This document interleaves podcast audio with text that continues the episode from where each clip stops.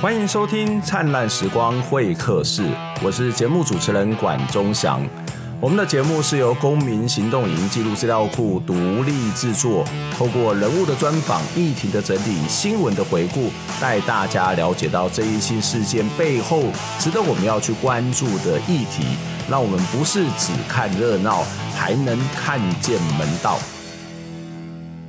没错，我们的节目又要来谈公事了。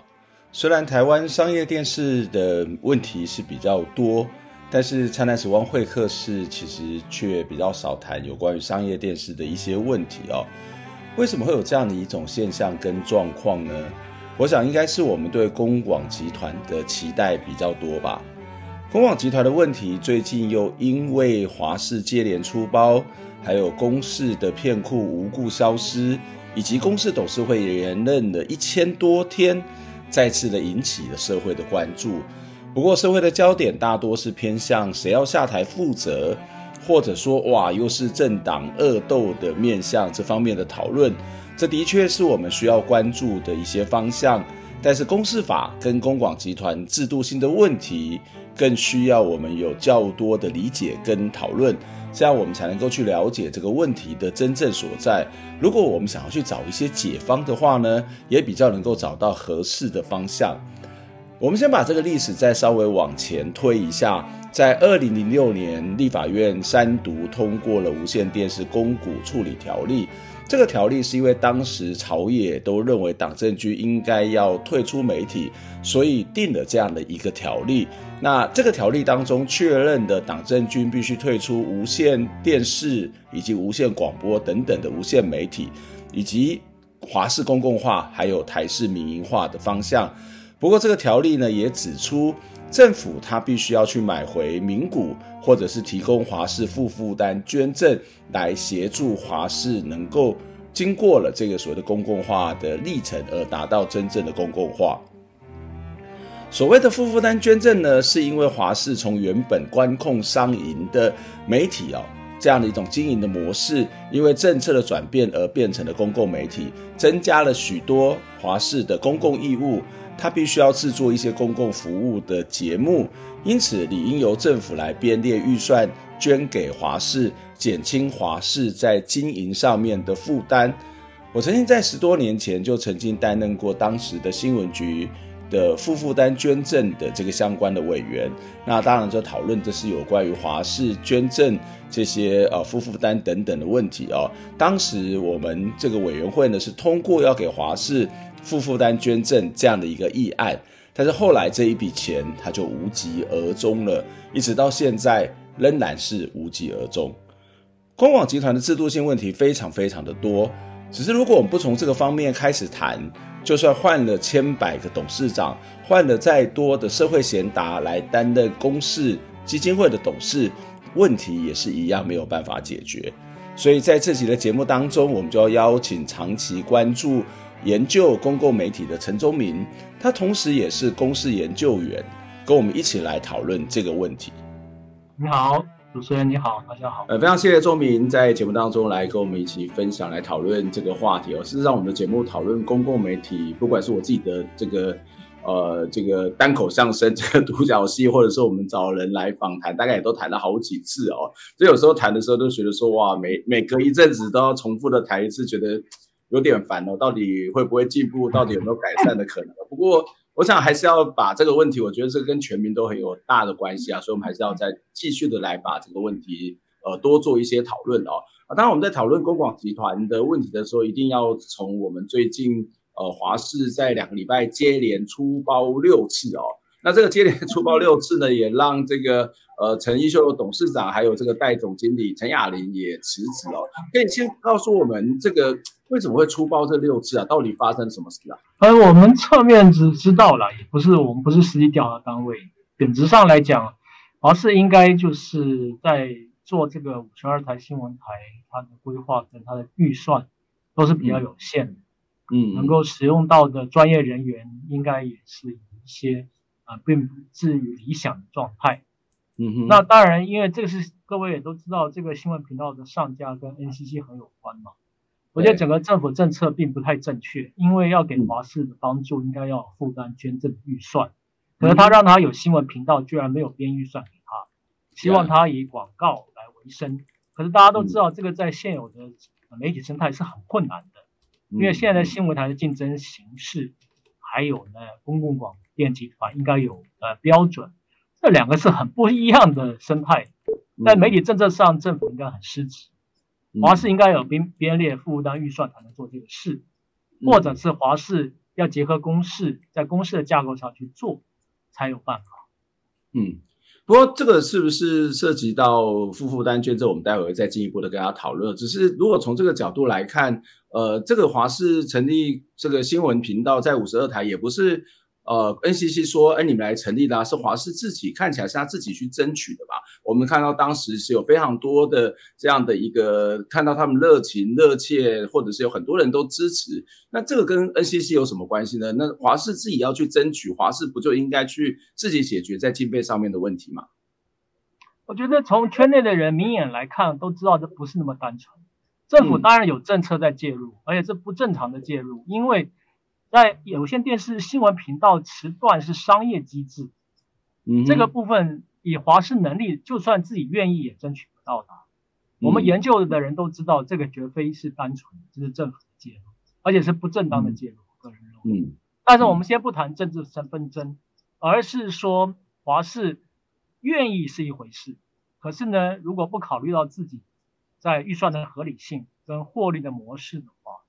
他当然是进入到一场他自己都承担不了的灾难，嗯，所以我认为 NCC 当然有责任的，因为 NCC 开了这个门，还政策上的指导，而且还还违背市场机制，这些做法其实是不对的。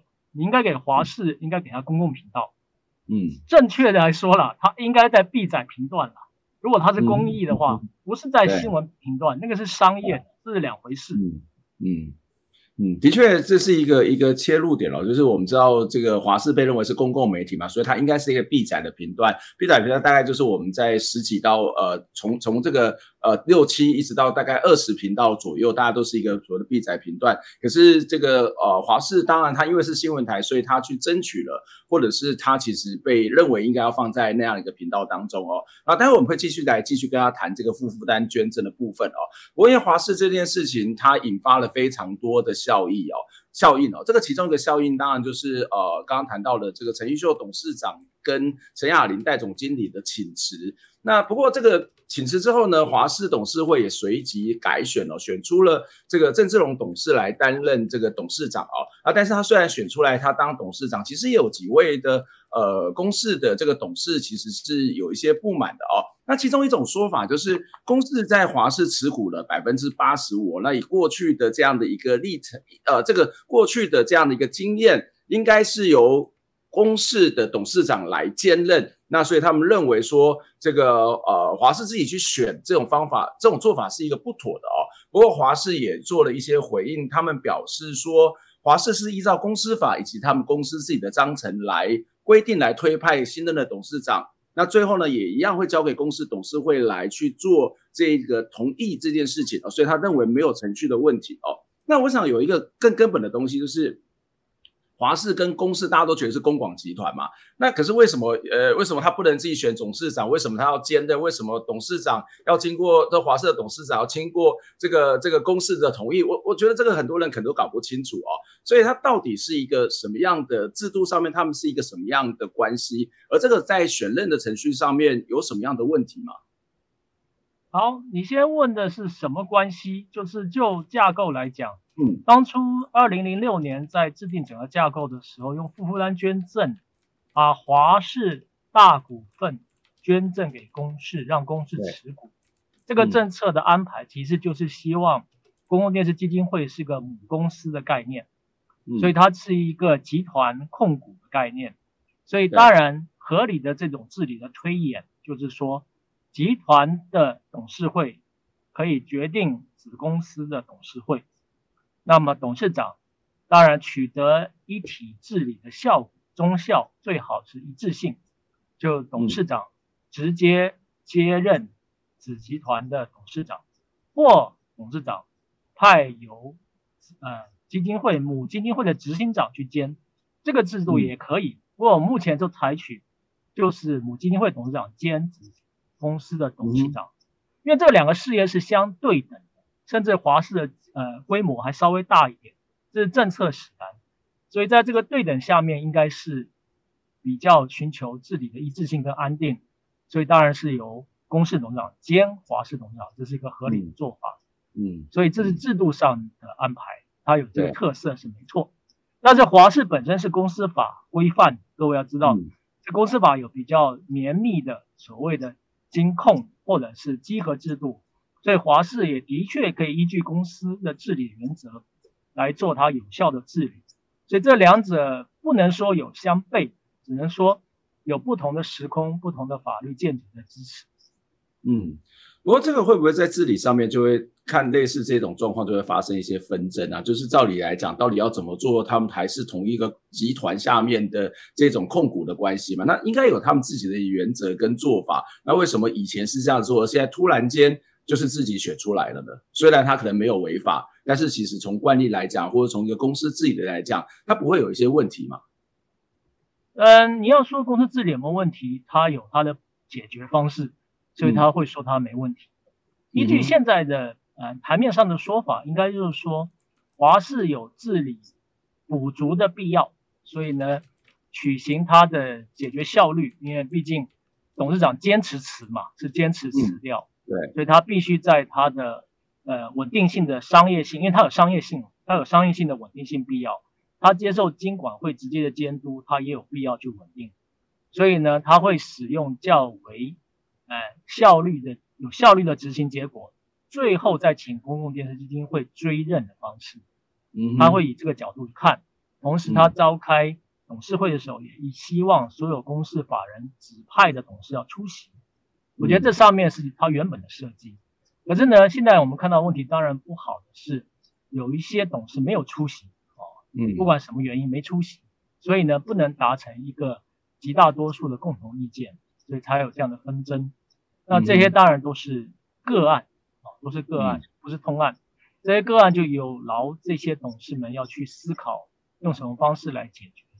那在华视必须受到公共电视基金会母基金的监督，是没有改变，因为他的重大决策还是要追认。嗯。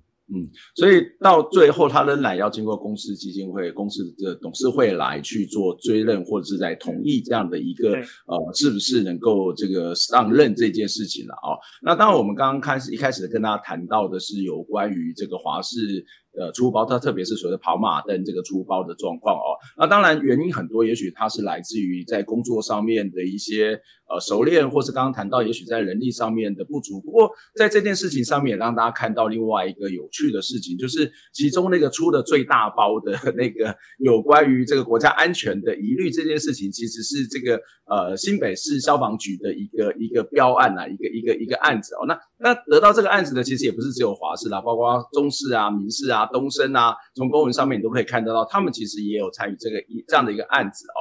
那这个这个案子出现之后，就引发了另外一个讨论，就是诶，公广集团可以去接标案吗？那接标案之后，它可以放在新闻吗？或者放在新闻跑马灯上头吗？那其实我之前做节目的时候，也把公广集团的在过去几年的预算拿出来看，那就看到一个很有趣的现象，就是大概政府每年呃，公广集团在每年有二十多亿的这个预算。但是有将近一半左右，每一年不太一样，大概四十到五十，或是五十出头一点哦，就是所谓的劳务采购。那这劳务采购可能包括是客台，包括这个台语台，或者是各式各样的这种专案的方式来支持它的运作。那当然，华视的经费跟公广公司的经费，它是这个是脱钩，应该是脱钩的哦。那这种。以公司来讲，或是以华视来讲，特别是公司这样的一个劳务采购的预算将近一半，这反映出了什么样的现象啊？这样的一个现象是一个健康的状况吗？好，你的问题很大，我们一层层来说。第一个，我先很帮你协助说明的，嗯、呃，新北市这个案子不是表案啊，它是依照灾防法提出的政策协助。嗯嗯。对，第一个我们不要把这个当成标案。第二个，你就只到公司预算，当然你在根本的质疑还是认为。呃，我们使用太多的标案或者是特别预算的方案，其实就反映了法定编列预算的不足。法定编列的预算不足，世界各国的看法都一样，政治决心不足，执政者的治政治决心不足，也就是白话说了，执政者不是很喜欢公共电视。这个大家都知道，国家都可以看得出来，台湾好像特别的明显，对对，所以这个是正常的一个政治矛盾，这是全世界都一样，不是只有台湾。所以呢，造成政治决心不足，政治预算不足。但是你要知道，公共电视负担的法定任务，政治又不能不帮助，所以呢，取其巧就变成所谓的特别预算跟标案。依据我们现在的法律规定，广电法第五条的例外规定就是，你这种基金会因其特别的法，它可以接受政府的补助，因为它有一定的规范。所以你会看到说，公共电视自己预算，客台。台语台或者将来的国际服务，这都是合合乎广电法的特殊规定，就是从其特殊规定可以接受预算编列。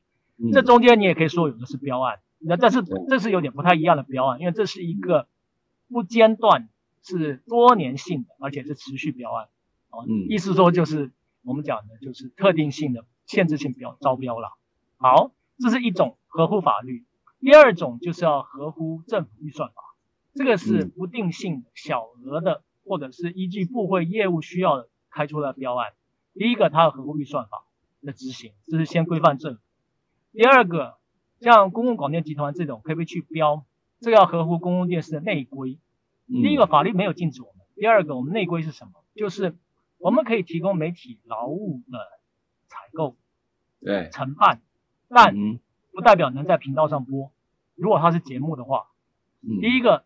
它如果是节目的话，它是在委托在其他频道去播。公共电视华视只是作为专业制播的提供劳务，就是它制播，但是其他的频道播出，频道去播，或政府的频道播，政府有自己的网络频道啊，对不对？嗯。好，他如果要在华视跟公视播，就要依据我们内部的专业的制播流程，包括审片，包括所谓外片捐赠，我们叫外来的骗子捐赠的审验流程。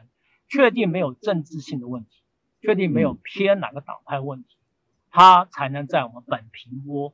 哦，这个是在我们标案的时候都会说明。也就是你们自己会有一些内部的规范去检视这个到底合不合适，或者是有没有什么其他的问题。对，如果政府真的希望在公示播，我们也会在标案的时候就说明，这要依据我们专业自主的判断才能够、嗯、才能够承诺，不是我们必然承诺。嗯、因为如果你你需要的方向是为政府单面的宣传的话。这个某种程度一定是不会在频道展现的。当然，你现在会看到很复杂的问题，叫资源共享、资源共用。我不否认媒体上是需要有这样子的忠效，譬如说我接政府标案，同时间我也做点自己的搭配的一些业务，节目上可行，可新闻上更小心，因为新闻是相当敏感，所以呢，这种共同使用资源的方面，我会认为是相当危险的，而且相当容易涉入纷争的，最好。这些东西最好，他要这样做之前，都要经过内部直播流程的公开讨论，包括新闻的直播人员、专业的资深编辑要公开讨论怎么处理，嗯，才能执行。这是制播准则上一般的规定，就是有特殊事件都要经过公开讨论，嗯，留有会议记录，同时送董事会核备，让这些程序都免不掉，你才能够综合使用这些资源。然后做某种程度的播出，好，这是大概整个体来解释是这样。嗯，那在这个过程当中，我们可以看得到，呃，公共电视它或者是华视也好，或者整个公广集团也好，它其实的确是有一部分经费，呃，不管是刚刚谈到的一种所谓的委办的方式，或者是一种标案的方式，它其实都反映了一件事情，就是这个经费可能会是一种不稳定嘛，就是有这个案子跟没有这个案子，什么时候有这个案子，什么时候没有这个案子，每一年的状况可能都会不一样。那或者是说，我们举另外一个例子来看，好了，就是台语台。基本上来讲，它是呃，因为这个国家语言法出现之后，它开始变得有有这样一个台语台。可是台语台的预算编列跟公共电视不一样，它是公共电视用预算捐赠嘛，可是台语台似乎不是这种用捐赠的概念，而是用委托的概念。那这个委托的概念事实上也是从文化部的预算，但每年都必须经过立法院的这个审查。这个立法院会不会他开心或不开心，支持或不支持，使得台语台的这个经费是不稳定的，甚至他可能就。这个政策就消失了，或者这个政策就被卡住了。这在公广集团的经营上面，它不会有一些问题吗？这一种标案的方式也好，或是委办的方式也好，那既然我们都需要这么多的钱，为什么它不是编足预算呢？第一个，你认为立法在这个上面会有问题，因为它本身有母法的保障，包括国家语言法，嗯、包括客家的法，对，哦，相关的法律。那这是我们目前的经验里都不会受到影响，因为它有母法的保障。嗯、那么立委只能针对编列预算的合理性有一些讨论，它不能根本否定这个法律，对法律下衍生的预算案，因为预算案就要执行，所以基本上这个在设计上是有有回避这个问题的。但是你要说到说这些东西的编列为什么不国家来编列，那就要回到国家的财政预算的制度。目前我们是属于国家捐赠财产法人，在台湾不是只有公司而已。你要知道，经济部、啊农农委会这些所有的加起来的各个政府的部会加起来，财团法人应该有一百、两百、三百这么多。这有共用一条会计预算，就是它的预算基本上呢，以不成长为目标，以自筹为方案，就是该财政财政呃属于的财务财团法人要自筹方案。那如果你真的不足，你就去标案，就是这样。你就看到很多经济部的财团法人都是用标案。嗯，那么这种财务制度是政府的一条律法，一条律的想法就有失之偏颇，因为他没想到公共电视是媒体，没有那么单纯。没错。所以我们常常在争辩这些事，在主计财会的制度上是相汉格的，这是很麻烦的事。怎么说？而且这个这他不会理我们，他的原则就是定。第一个，政府捐赠财产法人预算不成长；第二个，嗯、以自筹为原则；第三个，我有标案的制度。所以他不会觉得它是一个公共电视，它可能是一个文化产业，甚至跟国家安全是有关、文化认同有关，而有一些不同的做法。他会把它当做是一般的这种捐赠的事业、一般的企业、一般的法人公司来看待。对，你这样讲是一种说法，另外一个他没有责任，嗯、他觉得他自己没有为师之处。嗯，我觉得这是最严重的。嗯主计处这样想，嗯、他当然就不用这样多花点力气做这件事。但是当，因为他就只要守住那一笔钱就好了，所以他问题应该也不是在主计吧？如果照这样子说，一定在主计处，主计处财权力很大。我们要了解政府内部的运作，嗯、各部会在抢钱，嗯、都是主计处在做裁决。嗯、说实在的，公共电视从新闻局到文化部，没有一任局长否定要增加预算。每一任局长跟部长都在增加预算，可是送到主计处后都打回票，他的权力是很大的哦，不是很小的哦，是很大的哦。啊，主计处背后就是行政院长，所以他的权力相当大。嗯，所以当然，当然没有没有。如果行政院如果行政院院长有心，他就修法，不就解决了这个问题嘛？他直接在预算。行政院长有心啊，所以一个行政院长有心啊，在现在的行政院长的身上。你要从行政院长的角度去看，行政院长有心的是什么？是福利，这些对选票有用。嗯，卫生、健保，还有所谓的福利，各种社会福利是他最优先要顾，因为这跟选票有关。嗯，从行政院长角度看，看到最后，公共电视是最 minor 的一群。嗯，因为他看不出有缺乏。懂吗最最没有选票的一群嘛，是吧？或者是他看不出有的缺乏，你懂吗？因为嗯，少你一块，他也没感到什么立即的危险。嗯、所以当他的角度是这样的时候，除非用法来规范，否则的话，嗯，他们很难在他的自由裁决下，愿意拿出更多精力来照顾公共电视。嗯。也就是说，如果我不知道这样讲是不是一个很武断啦，就是他们可能是一个选票思维，那顶多这个选票是看在这个福利制度上头。那台台湾的福利制度，当然我们会看到健保、健保的支出啊，或者是很多这个长照支出，其实在过去来讲，过去来都有在成长。可是，在文化这个想象上面，或是文化产业上面，这个不是他们认为重要的事情，或是这个东西，即使我增加了钱，大家可能就开心了，可是。哦、呃，他大家可能开心的看到了这个好的节目，但是他不见得会反映到选票上。这个在政治上都是如此，嗯，这不是只有台湾这样，是不是？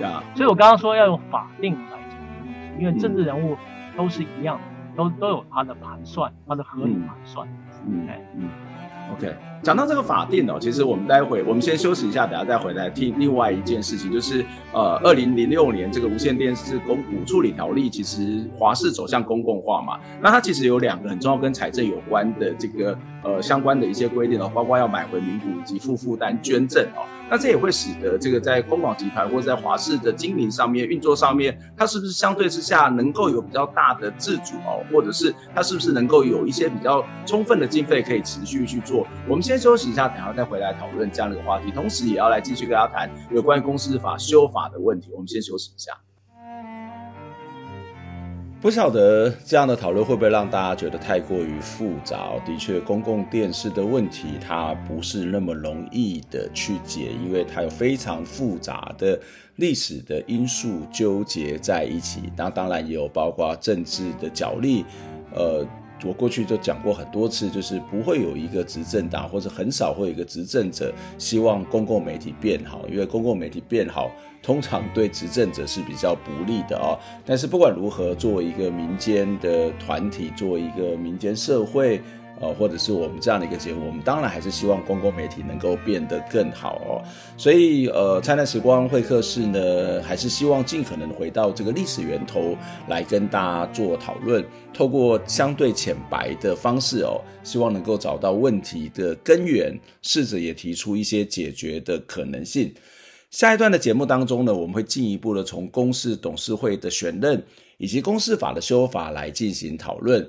有不少的朋友认为，现在公示会的选任方式，它由行政院提名，经过立法院组成的这个审查委员会，不是立法委员自己本身组成哦，而是他们一政党比例代表推举出的社会贤达组成的这个所谓审查委员会呢，当中的四分之三的人数通过，那这样的一个董事呢，他才能够这个提名人才能够成为董事哦。那不过很多人都认为这个四分之三的门槛实在是太高，它的确是非常非常的高，所以导致目前的状况是，只要其中有四个委员，四个审查委员背个，或者他不同意这个候选人，这个被提名人他就没有办法过关，而这也是从二零一三年就出现的争议，因此也有人会主张说，应该要降低这个通过的门槛。这的确是一种做法哦，但是如果只是这样做，就不会有问题吗？那或者是说，应该除了降低门槛之外，还有什么样其他相关的配套措施，它可以一并思考的呢？接下来我们在下一段节目当中，我们就来跟陈忠明持续的讨论这样的一个话题。不过，同样的，在进节目之前呢，我们还是很期待你可以透过捐款的方式来支持我们哦，因为这两年多的疫情，让公民行动已经记录资料库的捐款是急速的下降。非常非常需要各位朋友的支持哦。说实在的，一直在节目当中提起捐款这件事情，其实是有一点点不好意思，因为我们的经费来自于民众的捐款，那我们会自己觉得我们是民间的公共媒体，因为我们不依赖政府的资金，也不依靠广告。呃，这样子它才能够有更好的公共讨论，才能够成为真正的独立媒体，所以非常非常需要大家的支持。在我们的节目说明栏当中有捐款的方式跟连结，你可以直接指定捐给灿烂时光会客室，你也可以捐给公民行动影音记录资料库。不管你是用定时定额或是单笔的捐款，我们都非常非常的欢迎，也非常非常的期待。再一次感谢您的支持，让我们可以持续做好节目，一起来听见微小的声音。今天在节目当中要来跟大家谈这个华视出包这样的一件事情哦。那当我们从华视出包这件事情要来谈到工广集团，它是不是乱成一团？公广集团还有解吗？它还有这个未来可做的事情吗？在节目当中跟大家邀请到来宾是。呃，这辅仁大学大众传播学程的兼任副教授，同时也是公共电视的研究员陈宗明，陈老师你好。你好，主持人好，大家好。我们刚刚在上一段节目当中，大概有谈到华视的一些状况哦，那也提到了这个有关于经费预算的部分。那这个经费预算，如果从华视这边，我觉得有另外一个还蛮重要，但是也很严重被忽略的一件事情，就是无线电视公股处理条例通过之后，其实刚刚提到它事实上就是台视走向民营化，华视。走向公共化哦。那这个公共化事实上它就会增加了一些这个它原本是商业媒体 没有的负担哦。所以它有两个，一个在经费上面很重要的 当时的一种一种规范哦，一个就是要买回名股，因为我们知道华视它现在还是有一些民间的股份，这过去的历史的发展，它事实上 除了国防部还有教育部之外，还有一部分是名股，所以它要买回名股，这样子在公司的治理上面似乎相对之下是一个比较完整可以做的事情。另外一个是负负担捐赠，负负担捐赠就是你多做了很多的负担，那政府就要捐赠你一笔钱，然后让你可以去呃。去协助你去做这些所谓的公共义务的事情哦。那我我记得我我其实忘了哪一年呐、啊，就是反正大概十多年前，我曾经是新闻局的负负担捐赠的委员。然后在那次负负担捐赠委员呃那个会议当中，我们其实这些委员们就一致的同意，就是要给呃这个华氏这个负负担捐赠。我如果没有记错，应该是一两亿。可是这笔钱似乎到现在 都还没有给，哈，就是那个负负担捐赠，不管是民进党执政，当时是民进党执政，后来变国民党执政，现在到民进党执政，这笔钱到底给了没有？那我印象当中是没有给哦。我想要请教这个呃陈老师，就是这两个会不会是其实华视能不能解决问题的一个重要的因素之一呢？对于预算来讲，它是需要的，没错，因为它已经是公共电视的一环。啊，嗯，它是做商业广告的公共电视，这在国际上也有范例，所以呢，它的呃预算来源就会多元化，不会只有商业预算来源，呃收入来源，包括公共服务的节目制播来源。那么，但是我们政府在立定法律的时候，给自己开一个小门，就是它变成得编列预算，看情况编列预算，嗯、而不是所以它可编可不编。对它的。嗯公共义务是应哦，是应该要做哦，嗯、可是预算不是应该要给哦。嗯，这样子的话就造成一个不同步、一个错综，嗯、还有一个矛盾的现象。那你也知道，所有预算程序都还是要回到行政院编列，所以这个还是死路一条啊。行政院更不愿意编列啊，就照现有法律架构下，他没有责任的话，他就不愿意编列，因为他根本连我们财产法人他都不想编了，他还编给公司法人。所以呢，这个是死路一条，所以这个法律设了等于没设，这个是很可。所以，所以到现在也都没有编负负担预算给华视。那么，唯一是郑丽君当部长的时候，曾经说台语台的预算有一部分从其这种精神编列给他，可是这是还是很微小，相当微小的一部分。嗯，就这么点点而已。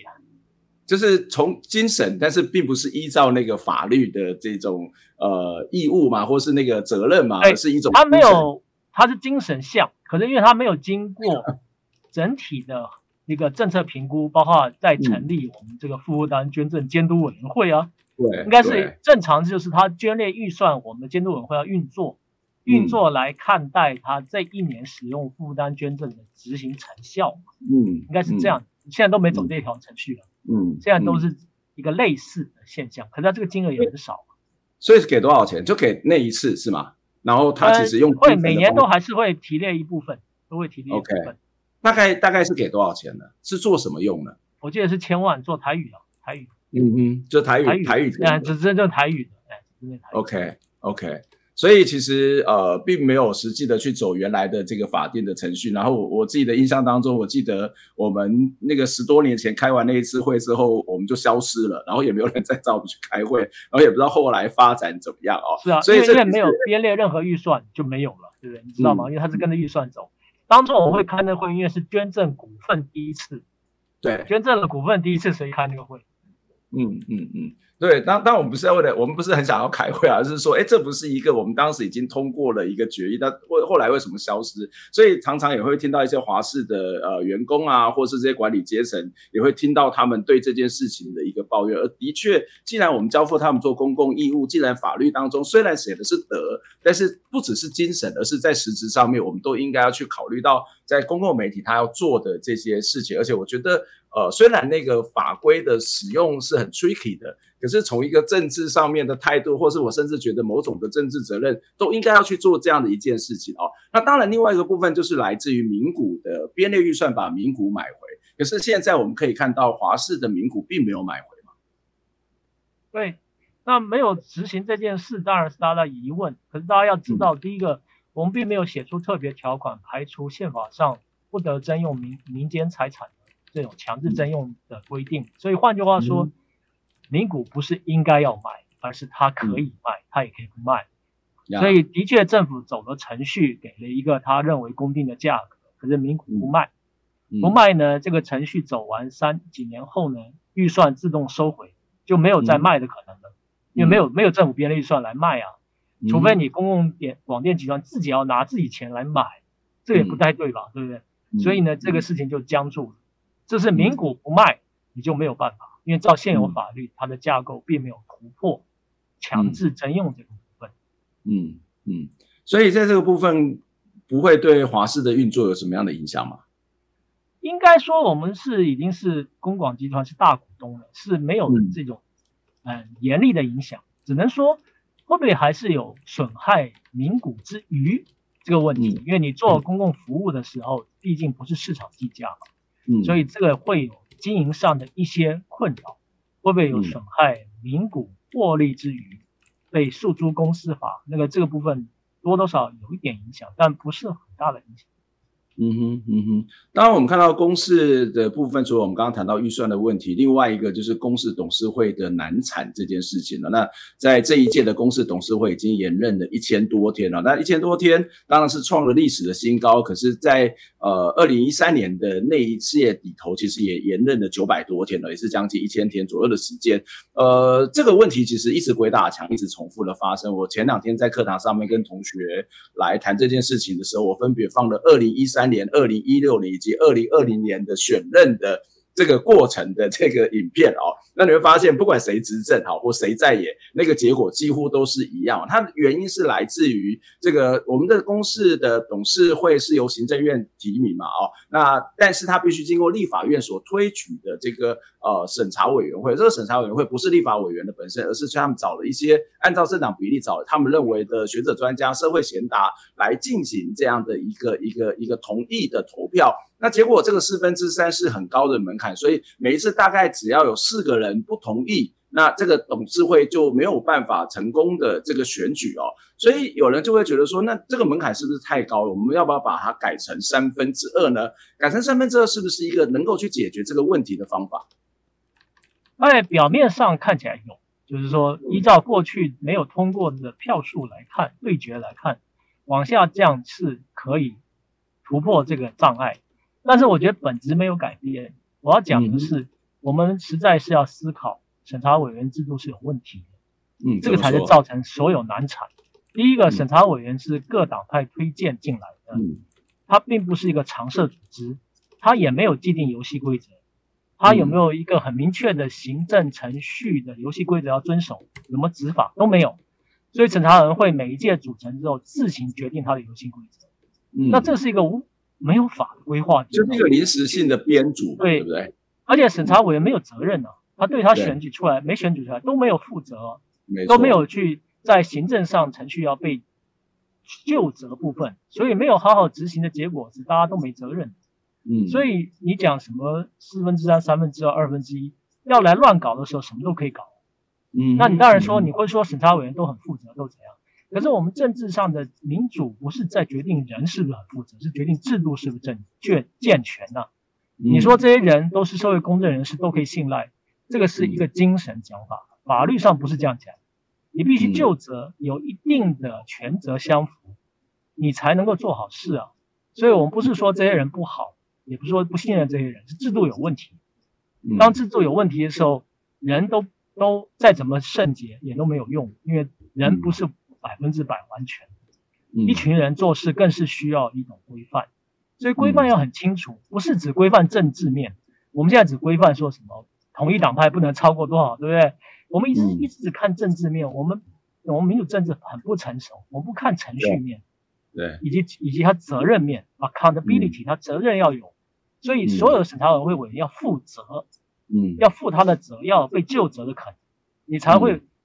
很正常的运作去选举，选举基本上不是个对决，是本于你对人的审查的人的举呃举措来做。譬如说，你应该是在同意权的行使上要注意一件事，有没有不同意的事实？因为你基本上是行使同意权，你是社会的各阶层派来的，行使同意权是公正的，不是专业哦。我现在讲哦，你看法医他是公正人士，所以他其实是针对一个整体结构是不是公正，而不是专业哦。所以基本上他们要行使的决同意权应该是蛮积极、消极的，不是积极的。但是，好，就算你有不同意，你有没有举出不同意的市政，你才能投不同意票啊？不是黑箱哎、欸，今天说我不我不同意就不同意了，那这样怎么审呢？对不对？大家要负责嘛。所以在这里没有规范他们要举证为什么不同意。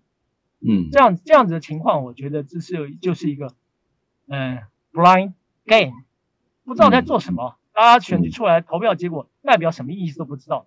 这个人被否决了，请问他有什么施政？他不是人，没人提得出来啊。你看，我们被否决了这么多，觉得社会很不错的人，那到底哪里不好？哪里？对，到哪里不好啊？没有答案呢。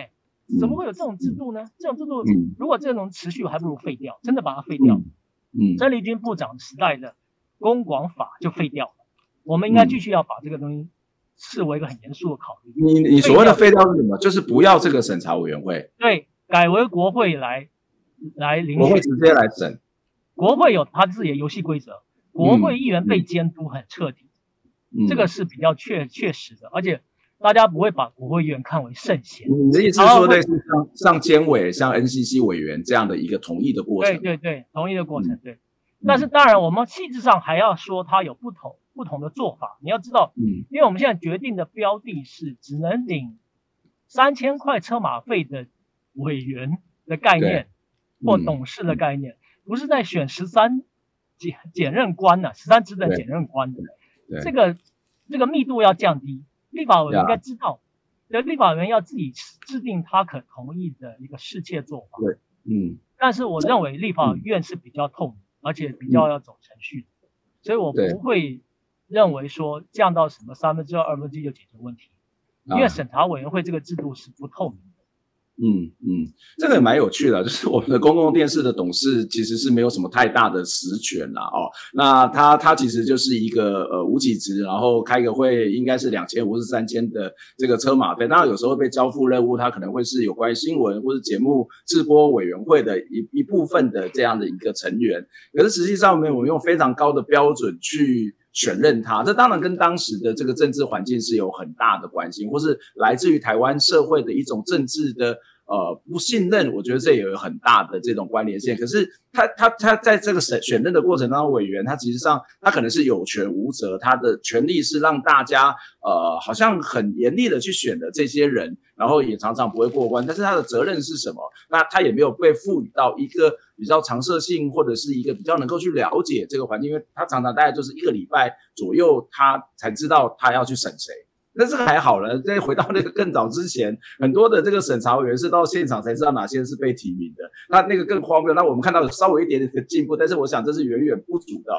不过你刚刚谈到那个责任政治的部分，我觉得相对应要有一些责任，也有另外一种做法，就是干脆就由行政院来提名就好了嘛。因为有些国家他们其实回到一个责任政治的角度来讲，就是谁执政谁提名，谁就要去承担公共电视、公共媒体他所做出来的各式各样的。这种责任或是它的内容也好，那这会不会是也是一种做法呢？只不过这种做法，我想在台湾应该会引起大家更大的不安吧。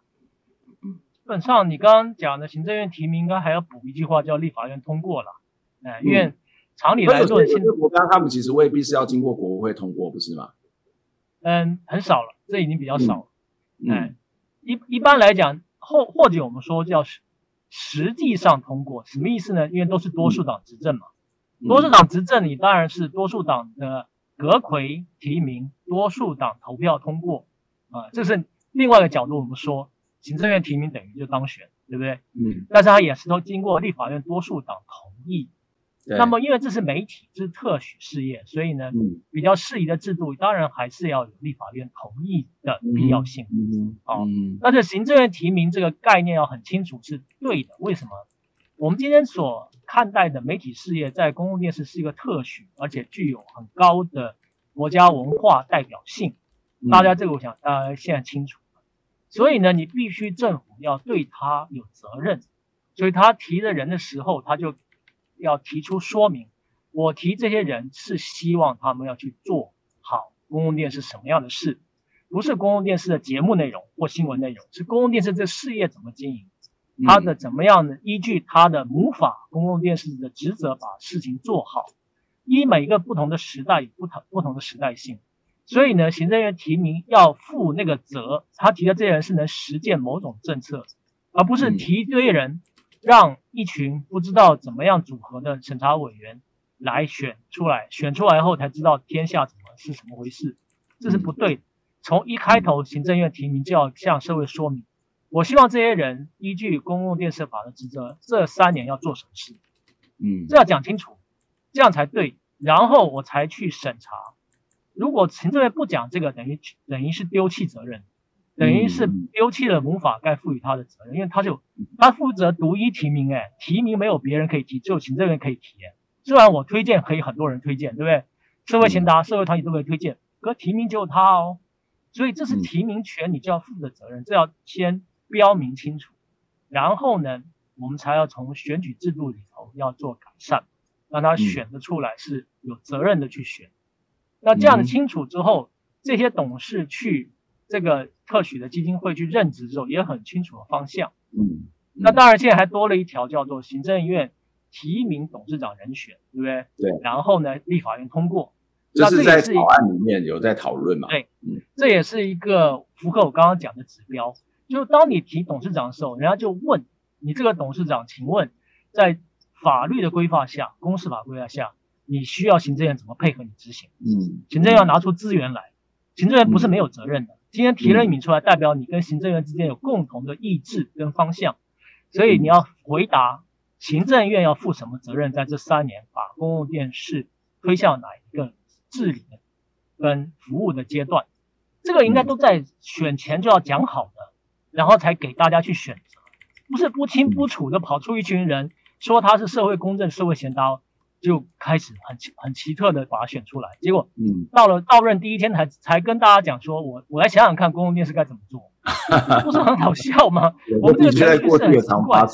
嗯，对啊，因为没有人知道谁是董事长，谁能说话，你说对不对？他是他是制度使然，不是他不好，他要到了董事会成立之后进去开始选举，才开始提我要怎么做，这怎么对呢？你的所有资源要来自行政院的支持啊。你怎么可能在脱离行政院的概念下去做这些事呢？否则的话，你就变成，你就变成一个 fundraiser，fundraising 怎么讲？我要做的是，我向行政院募款，请他帮支持我。这本来就行政院的事，怎么会变募款呢？怎么会跟行政院去要钱呢？所以应该是你被提出来的时候，就要向社会说明行政院要负什么责，行政院承诺给多少资源，嗯，这样才有意义啊。嗯，你你的意思是说，今天呃，我们过去的这个董事会选举，其实先不管审查委员，他其实被认为是应该是一种独立的，或是中立的，甚至他不应该有任何的这种任务在身上的一群人。那他经过了一个可能不是很清楚状况，或者是一个临时性编组的委员会，然后。吵了半天，然后通过了这一群，然后这群人其实要做什么，那其实也不是很清楚。所以你认为应该行政院这边就是政府机关、行政部门，他要很清楚的知道我的整个公共媒体的方向是什么，在这三年、这五年要做什么，然后我要选谁出来做这件事情，然后来达成这个目标。而在立法院，不管它是一个审查委员会也好，或是立法委员自己审，它也可以有一个比较明确的标准。但是这个其实也会有一些人会担心说，那那这个这个会不会变成是一个政府媒体啊？这个会不会变成是一个政府的电视？那你去这么强劲的这个一个意志在里头，那那怎么办呢？那就是就跟过去的党国媒体有什么不一样？是这样的，我们现在所所有选任的是一个治理的概念，依据我们现在财团法人法的上位规划已经出现了。各位要去看，现在时代跟以前不一样。第一个。公共电视这种财团法人组织有一个上位法，叫财团法人法，这个是对组织治理有很明确的规范跟监理，还有稽核原则。这个不是让政府能随随便便进来的，这我们要相信我们自己民主的发展。哦，第二个，公共电视自己也有很明确的常年的新闻直播准则、直播规范，这些是管每天发生的事，不让政治介入的一个基础。而且我们有比较强大的工会。所谓劳工的自自由结盟的内在组织去监督，这个文化已经形成，政府要介入是很困难。嗯，政治人物要单独单方面的取取得公共电视的讨好也是不太可能，所以这个都是防弊的。然后在心力部分，公已经很明确了，政府提的人是来治理，不是来做节目跟新闻的，这要很清楚的，政府也要有概念。其实我们去看世界各国公共电视，它的董事的身份很少在做节目，很少在做新闻，都没有，他们都是在做法律稽核，还有法尊或者是后勤资源财务的人，他们进来其实做的事就是治理，让资源调度、人事法规哦，还有一些稽核的原则很很很彻底的执行，符合现在民主社会的治理原则。他们不是来做节目跟新闻的。这个我觉得我们都是在提名上要很注意的。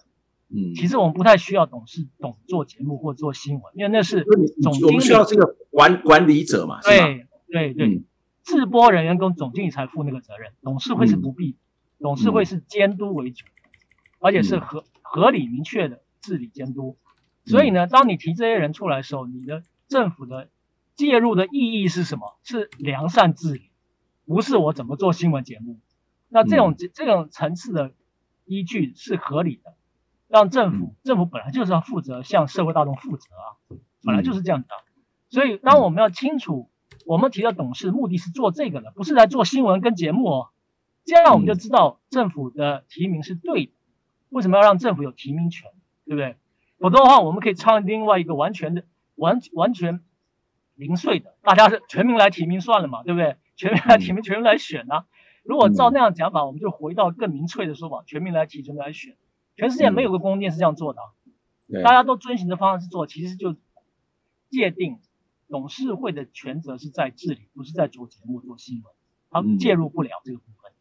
嗯，在在这样一个讨论之下，事实上就会衍生出我们接下来这个问题，就是那在董事会上面，他跟这个所谓的。总经理或是这个所谓的这个相关的这个直播团队好了，呃，或者是这种呃 CEO 这个概念之下的关系是什么？因为呃，我们在看到台湾目前的董事会的方式的组成，其实都是无几职，那只有董事长是专任。那但是我们又看到这个总经理是由董事会去选任出来的。可是刚刚又提到说，这个好像董事会的人他不竟然对于营运会有一些了解，或者是他对于这些业界的实务的人才也未必能够理解清楚，那在选任的时候，也许会有一些呃困难，或是会有一些比较不精确的地方哦。所以在制度上面，它应该是什么？因为有些国家他们的董事会可能呃有好几个人，可能是有几职的，或是他们的董事会有些是从他们自己的这个员工里面去出任呃他们担任董事的部呃这些成员。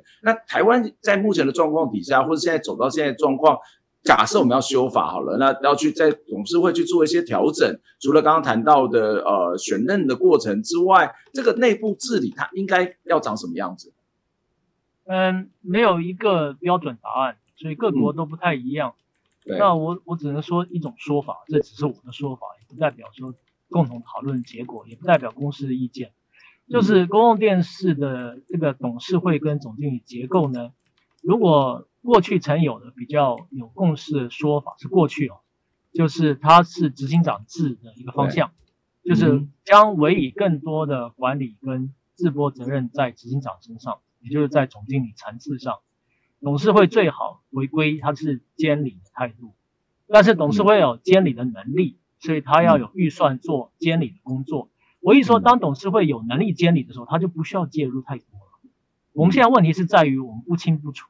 我们的预算制度里头没有给董事会单独预算，所以董事会没有足够的人去帮他们监督。那么这样就会变成说，董事会要选个总经理的责任会变得很严重，就是他不知道选出来这个人他是否能够好好的合作，他又没有幕僚单位帮助他，只有靠董事长一个人。所以过去的我们制度在不清楚之下，可能就会有过于不及的问题。如果我们真的要改革，应该就是让董事会的管理的事务减少，但是他监督的能力增加。这样子的话，他就比较能够不必常常要介入，或者是必须介入总经理、执行长的业务。那么执行长、总经理可以回归相当专业的判断。那么董事会在事后监督的力量也够，所以他不见得要做很多事前的。防避哦。嗯，那这个是在董事会层次可以执行的。那么董事会当然有比较多的幕僚人员帮忙，他也比较能够锁定他要找的制播人员，呃，专业人员来组成团队。嗯，他对于这些人的了解就有人协助帮他知道，因为毕竟董事不是每一个人都是来自于专业嘛，他是来自于社会各领域。我们目目前还是承认社会各领域的概念，不是都专业，而且专业也只有一席吧。那么这样情况底下，当然就需要幕僚帮助。那总经理执行长、执行长制这种东西，其实它是搭配了原本我们有足够的专业训练的制播人才，我电视圈老这样讲，或者我们这样讲，影音平台，嗯，主要有专业训练的社会量是够的时候，我们就不必害怕说没有经验的累积。那当然最重要，我觉得还是几个必要的成呃必要的资源要有。第一个就是有完善的。新闻直播规范，哦，嗯，新闻自主规范，还有节目节目直播准则，这个是要很完善的执法。你要知道，公共电视没有执法，公共电视执法，执法就公共电视执行办法，其实就是这些直播准则。嗯，它跟国家的法律不太一样，因为每个国家都有母法。它就只是一个内部的一种规范了，对。哎，那个内部规范很强喽，因为它是执法，你要知道，有母法就有执法。那我们执法是什么？就是直播准则。我们概念应该就是直播准则。这个直播准则是很像我们执法的意味，所以呢，这就是一个大家要很确实去遵守。